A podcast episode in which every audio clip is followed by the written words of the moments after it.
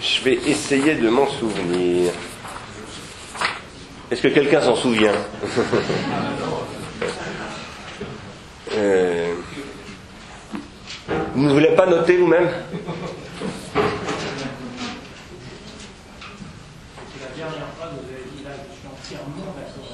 Oui. Non, mais ce sur quoi je suis entièrement d'accord, je pense que c'était clair quand même. Ce sur quoi je suis entièrement d'accord, c'est sur le fait que euh. Ah oui, je crois que j'ai retrouvé. Je ne retrouverai pas la phrase exactement, mais la, thématique, c'est sur le fait que, en effet, la pensée, euh, les sciences humaines, euh, le monde politique, et surtout les philosophes, parce que je me sens surtout concerné par la philosophie, les psychanalystes aussi, je crois, ont en effet renoncé, après 68, à faire un travail de critique de la critique, si je puis dire, et de critique sociale, euh, absolument indispensable. Je pense qu'ils ont raison là-dessus, et en tout cas, là je parle pour moi, je ne parle pas pour mes trois complices, euh, Georges Collins et Marc Crépon, ils le diront eux-mêmes, et Catherine Perret lorsqu'elle sera là, puisqu'elle est toujours en Allemagne. Mais en tout cas, pour ce qui me concerne, mon projet dans ce séminaire, c'est de relancer un chantier qui, qui, a été abandonné. Pas totalement, bien entendu. Pas totalement. Euh, Jacques Derrida a fait des choses auxquelles j'adhérais beaucoup, euh, qui tournaient autour de questions comme ça. Deleuze euh, aussi, Foucault, je dirais, plus encore. Mais néanmoins, je pense que quelque chose ne s'est pas articulé et qu'il y avait un blocage. C'est pas un procès que je fais quand je dis ça à ces gens-là. Je pense que, de toute façon, moi-même, j'ai été dans toute cette période aussi sur ce registre-là. Donc, je me mets dans le lot. Je pense que personne n'a échappé à ça. Mais je crois qu'aujourd'hui, en revanche, ça devient impossible de rester là, d'en rester là. Et que, euh, et que sur ce plan de l'analyse, j'adhère au discours de Transcrit et de Chapelot. En revanche, après je m'arrête, en revanche, sur euh, l'analyse ensuite des, raisons de tout ça, je, suis en désaccord total, mais ça, j'ai pas pas eu le temps de dire vraiment pourquoi. Marc, tu voulais dire quelque chose? Oui, moi je voulais te poser une question. D'abord, est-ce que, tu pourrais revenir un peu, pense que ça serait bien pour tout le monde, sur la distinction que tu fais entre misère symbolique et misère spirituelle. Le, le, le, le pas qui te semble franchi. On passe d'une misère symbolique à une misère spirituelle. Il m'a semblé quand même qu'il y avait en toile de fond de, cette, de la lecture aujourd'hui, et c'est vrai que c'est un point important de ce séminaire et qui va pointer un reproche qui peut lui être fait. Il me semble que la vraie question, c'est celle de l'articulation, que tu as juste effleuré en fin de parcours, entre, disons, misère symbolique et misère spirituelle d'un côté et misère matérielle de l'autre. Euh, puisque c'est ça, si on dit, enfin, c'est un peu ça qui est, en question dans le, discours de Boltanski tel que, tel que tu l'as présenté, c'est de dire, euh, voilà, ce qui a été déserté, c'est la critique sociale, c'est-à-dire la préoccupation de la misère euh, sociale telle qu'elle se manifeste dans le chômage, dans la difficulté de se loger, dans la paupérisation croissante de catégories entières de la population et dans l'explosion euh, du nombre de gens vivant euh, en France en dessous du seuil de pauvreté. Alors effectivement, c'est une vraie question, et moi c'est une question à laquelle on m'adresse souvent lorsque je, suis amené, lorsqu'on m'interroge sur le séminaire et sur le travail qu'on fait ensemble, c'est, c'est très bien, et Bernard Stiegler, c'est ce qu'on, quand on lui dit c'est très bien, la question de la misère symbolique, on comprend très bien, mais dans le fond, nous on est confrontés directement, quotidiennement à tout autre problème, qui sont ceux misère sociale ou de la misère matérielle. Pour, Oui. alors comment est-ce que tu réponds à cette Ouais, question ouais, c'est une question euh, dont évidemment, euh, venant sur ce terrain-là, euh, mon but est de, est de- est de commencer à, à l'instruire euh, sérieusement. Question très compliquée.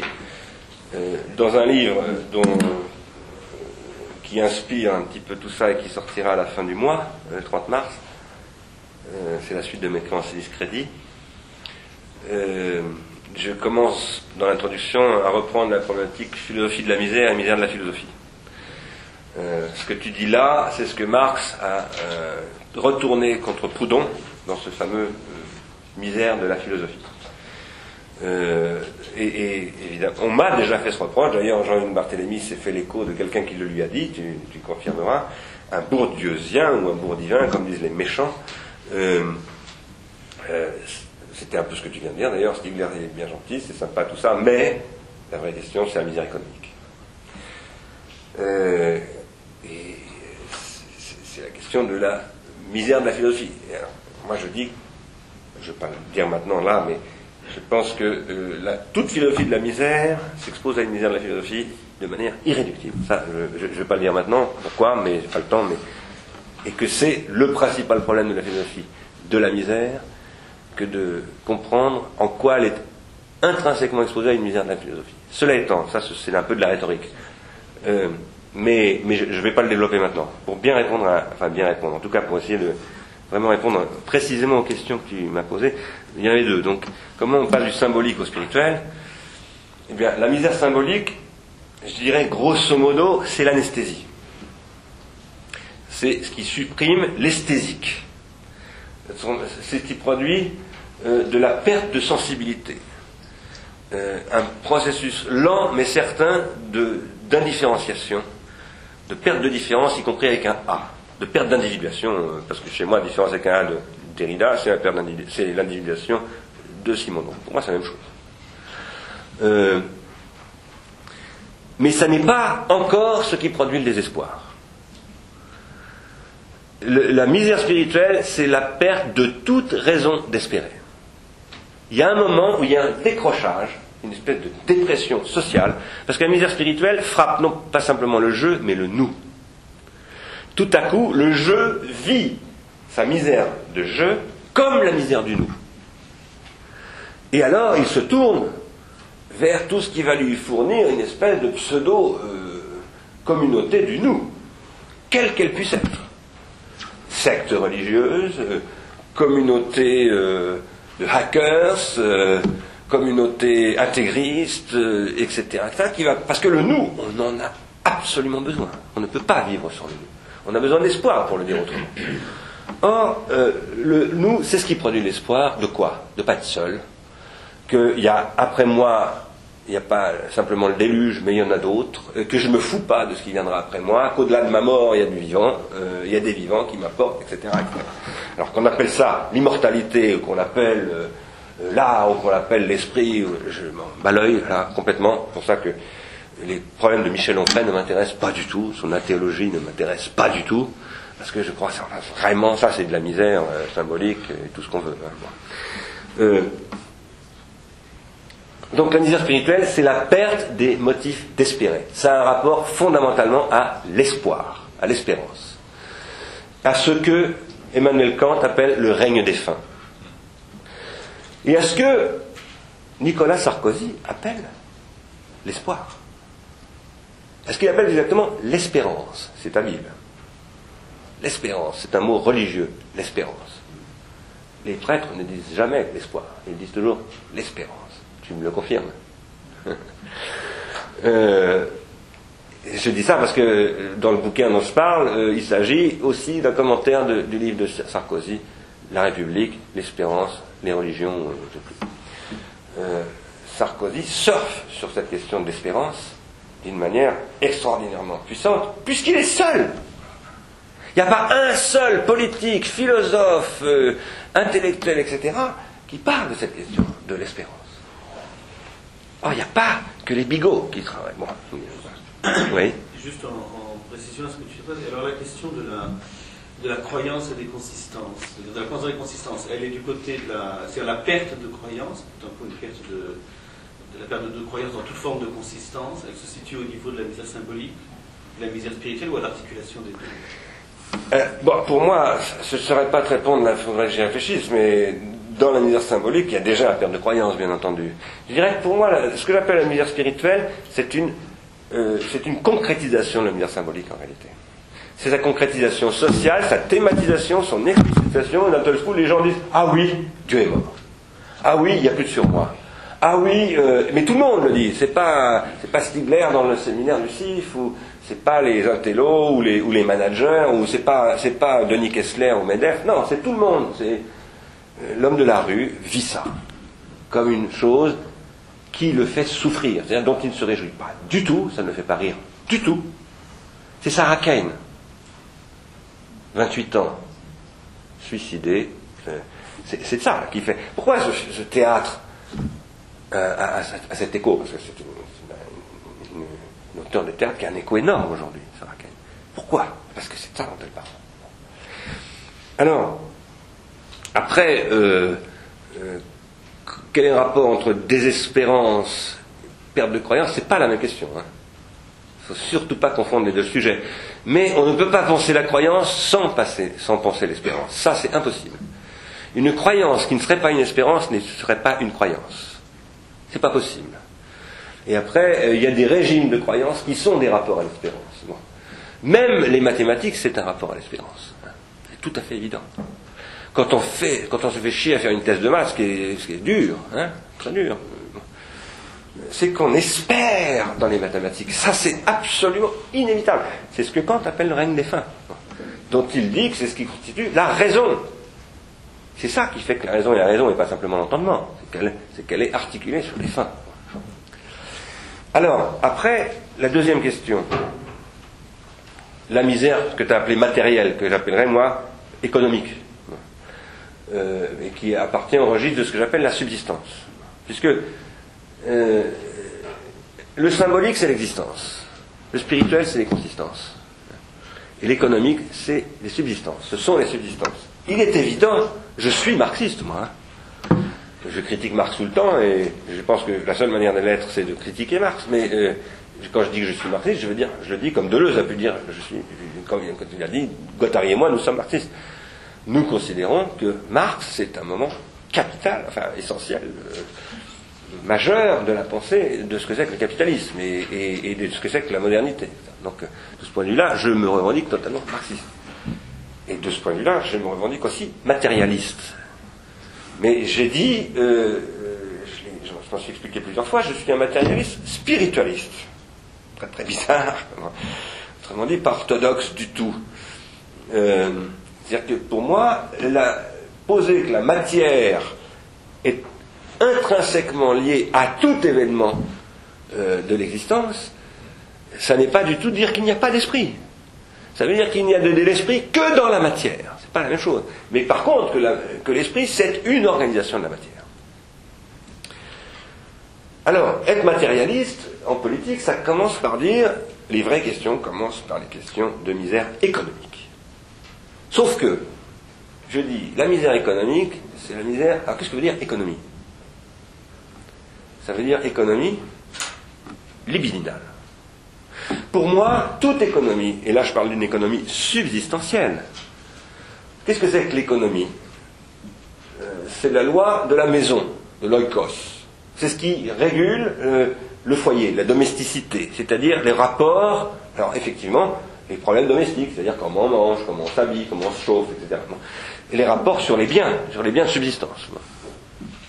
Mais cette économie, qui passe par le travail et qui est une économie dans le mesure, la mesure où c'est le travail qui la constitue, n'a rien à voir avec ce qui se passe dans une fourmilière.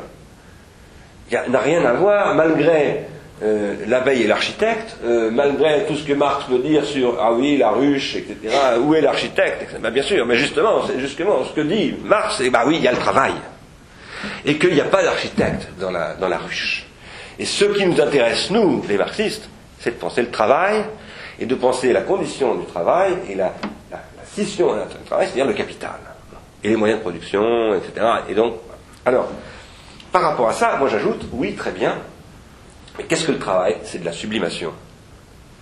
Autrement dit, si on veut penser l'économie, et l'économie de Ricardo et au-delà de Ricardo avec Marx, et au-delà de Marx avec Freud, il faut penser l'économie, comme dirait Bataille, générale. C'est-à-dire, on ne peut pas dire, il y a d'un côté euh, l'accumulation des protéines, des calories, etc. De l'autre côté, il y a le désir. Non, c'est la libido qui, induit, et Marx le dit lui-même très très clairement dans la critique du droit politique, euh, pas dans la, contribution à la critique de l'économie politique, c'est extrêmement clair, il dit le capitalisme crée des besoins, euh, bon, sauf qu'il lui manque le concept de libido et d'économie libidinale. Alors, je, vais m'arrêter bientôt. Euh, bon, ça c'est le premier point de ma réponse. Le deuxième point, il est peut-être plus intéressant et moins couru, parce que ce que je viens de dire est assez couru finalement. Tout ce que le freudo-marxisme avait pu dire disait un peu ça déjà. Mais pour moi, la question de la misère de, subsistance, c'est une question de rationalité. Je veux dire par là. je ne veux pas toujours me draper dans mon passé de tolard, mais euh, j'ai l'expérience de la misère euh, subsistentielle.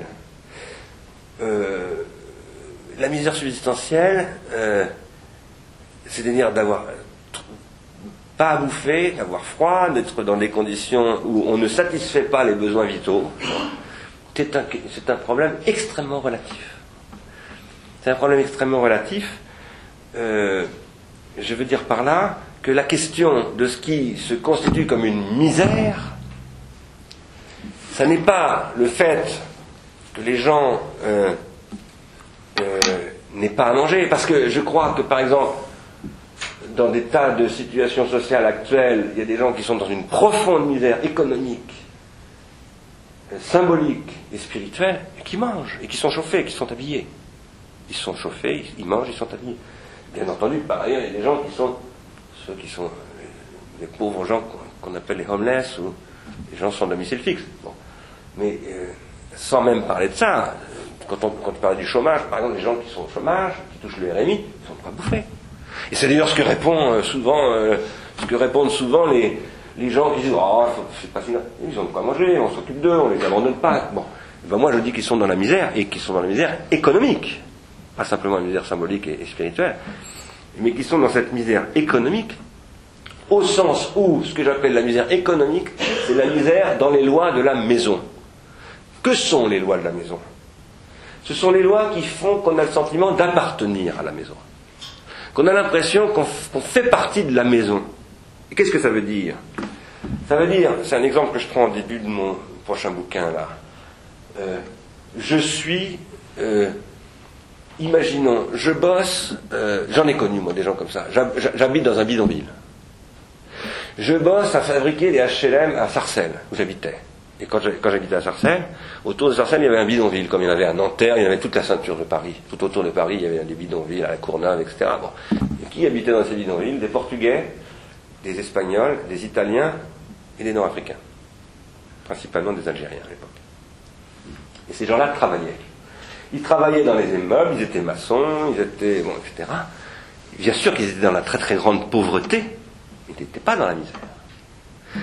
Euh, pourquoi? Parce qu'ils participaient à la construction d'un pays qui les intégrait. Il n'y avait aucun problème de racisme à cette époque en France, mais alors absolument aucun. Il n'y avait pas de problème. Il y avait des problèmes avec, le monde du Maghreb, parce qu'il y avait les d'Algérie et tout ça, mais c'était un autre problème. C'était un problème avec le FLN. Mais euh, il n'y avait pas de problème comme on en connaît aujourd'hui du tout. Et on n'était pas dans une situation de misère économique, on était dans une situation de pauvreté économique. C'est pas du tout la même chose. Et je dis, quand je dis ça, je ne veux pas dire que la pauvreté n'est rien, parce que moi j'ai été trop longtemps et je suis bien content de ne plus être pauvre. Et je pense que la pauvreté c'est terrible. Mais la vraie question, c'est la raison. Il y a une raison économique. Et c'est ça que dit Max Weber, justement. Il dit, il faut que les ouvriers, les ouvriers, les cadres, les consommateurs, aient une raison au-delà de la satisfaction de leurs simples besoins économiques, apport en protéines, en calories, etc., pour adhérer à la loi de la maison. Sinon, il n'y a plus d'économie. Donc, euh, bien entendu que la question du chômage, la question de la critique sociale sont des questions capitales. Moi, ce que je dis, c'est que ce sont des questions qui s'aggravent à partir du moment où on a perdu la rationalité de l'ensemble dans la mesure où cette rationalité sociale, qu'est-ce que c'est que la rationalité sociale? Ce sont les motifs d'espérer, les raisons d'espérer. Rationalité, ça veut dire raison. Et en français, raison, ça veut dire motif. Dès lors qu'il n'y a plus de motif d'espérer, toutes les formes de misère apparaissent, économiques, symboliques. Mais évidemment, d'abord, la misère, économique se constitue. Parce que il y a des pans entiers de la société qui décrochent, etc., dont on se dit, bon, bah, on va dire, allez hop, il y a une partie de la France qui est rurale, c'est foutu, on laisse tomber, on va, on va, on va en faire des, des, terrains de golf, bon, etc. Et, et, à partir de là, les choses s'effondrent. Alors, bien entendu qu'après, il faut instruire les questions de misère euh, économique en tant que telles. Et ça, ça fait partie de mon programme de travail, puisque dans un prochain bouquin, qui n'est pas écrit pour le moment, mais sur lequel je prends des notes, je veux venir à la question du travail. Et en particulier, je vais revenir sur une phrase de Freud dans laquelle Freud dit Je ne me suis pas encore penché sur la question du travail, il faudra y venir. Et Marcus commente ce passage. Freud dit ça en même temps qu'il dit euh, la sublimation, il faudra y retravailler. Et il n'y retravaille pas. Parce que pour moi, c'est la même question. Voilà. Donc je, suis tout à fait d'accord sur le fait que cette question doit être traitée, qu'il ne faut pas tout mélanger, mais en même temps, je pense que cette question de la misère économique passe par une sa réévaluation au sein d'une misère symbolique et spirituelle dont on ne peut absolument pas la, couper. Alain Giffard voulait la parole.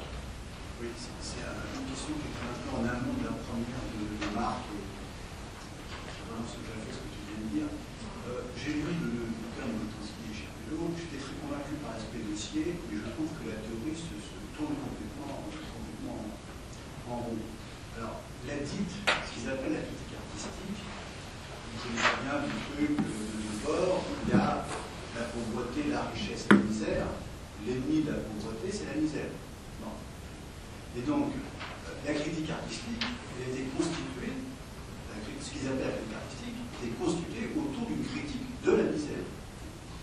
Et euh, Marc disait euh, euh, quelle différence tu fais entre la misère symbolique et la misère spirituelle, mais la misère même, c'est quoi? Excellente question. Je pense que la misère, moi ce que j'appelle la misère, c'est ce qui bloque les processus d'individuation c'est-à-dire ce qui rend impossible l'enchaînement sur, euh, sur ce dont on hérite, euh, et qui fait que tout à coup, donc je reviens toujours à la même chose, hein, c'est la perte des motifs, euh, qui peuvent être économiques, qui peuvent être symboliques, qui peuvent être spirituels, etc., et qui fait qu'il y a rupture dans l'individuation. Et alors là, je me réfère à Marx. C'est là que Marx est génial. Parce que c'est là, c'est comme ça que Marx, euh, parce que Marx distingue misère et pauvreté. Et, euh, précisément, euh, il dit la misère, c'est le prolétariat. Et le prolétariat, qu'est-ce que c'est? Pardon? C'est pas la classe ouvrière. C'est pas la classe ouvrière. Le prolétariat, qu'est-ce que c'est? C'est la désindividuation. Évidemment, il n'appelle pas ça comme ça. Il appelle ça la perte de singularité. C'est extraordinaire. Hein c'est, le, jeune Marx. Hein.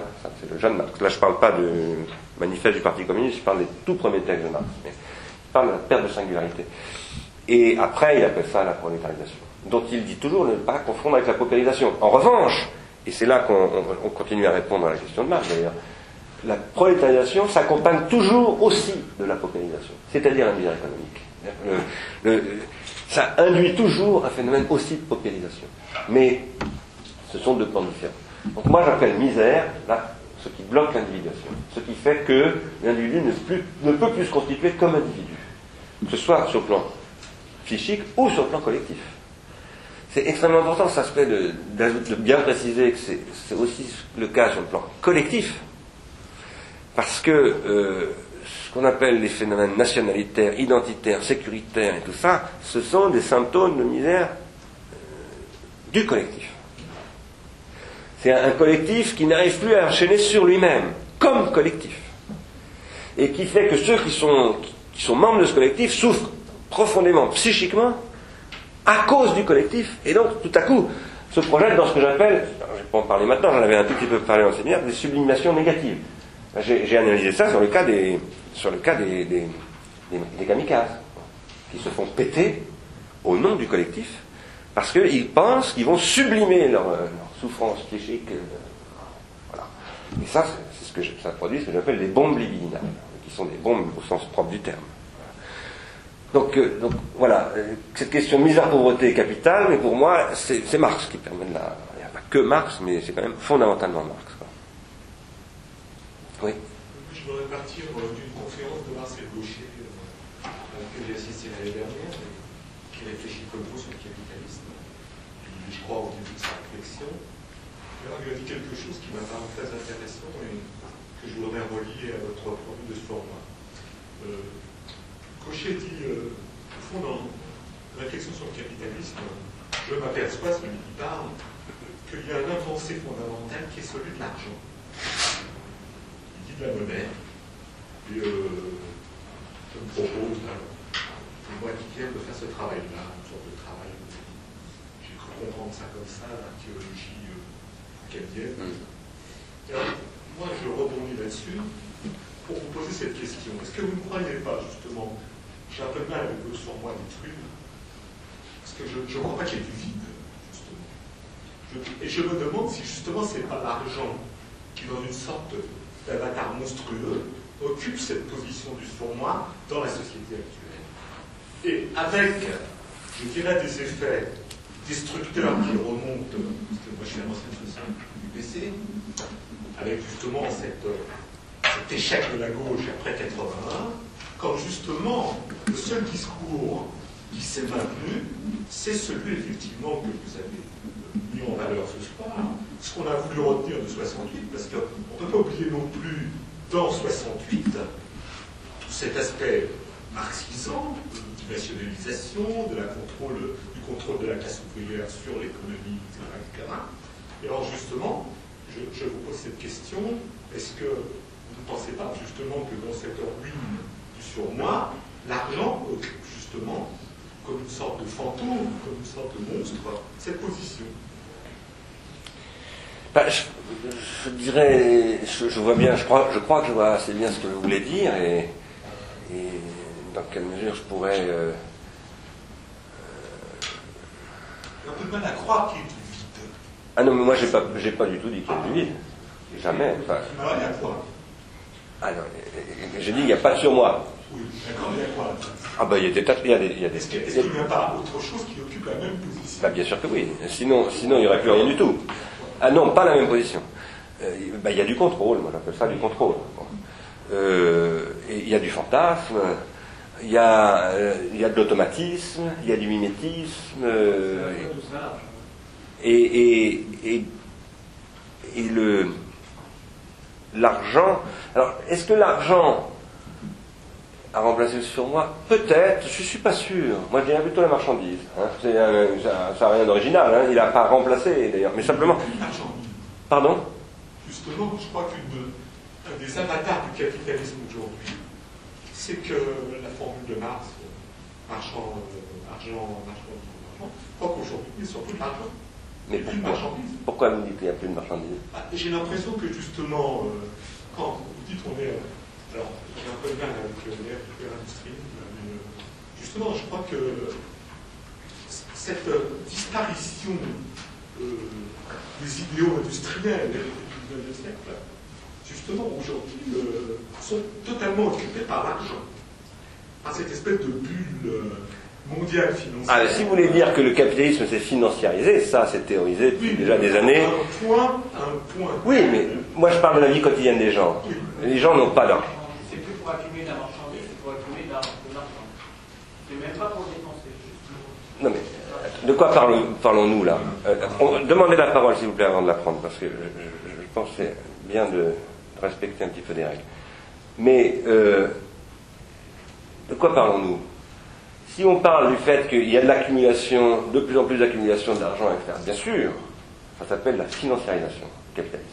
Avec tout le fait que le capitalisme s'est aujourd'hui divisé en plusieurs sphères, en particulier la sphère industrielle, la sphère financière. On en a déjà parlé dans ce séminaire d'ailleurs.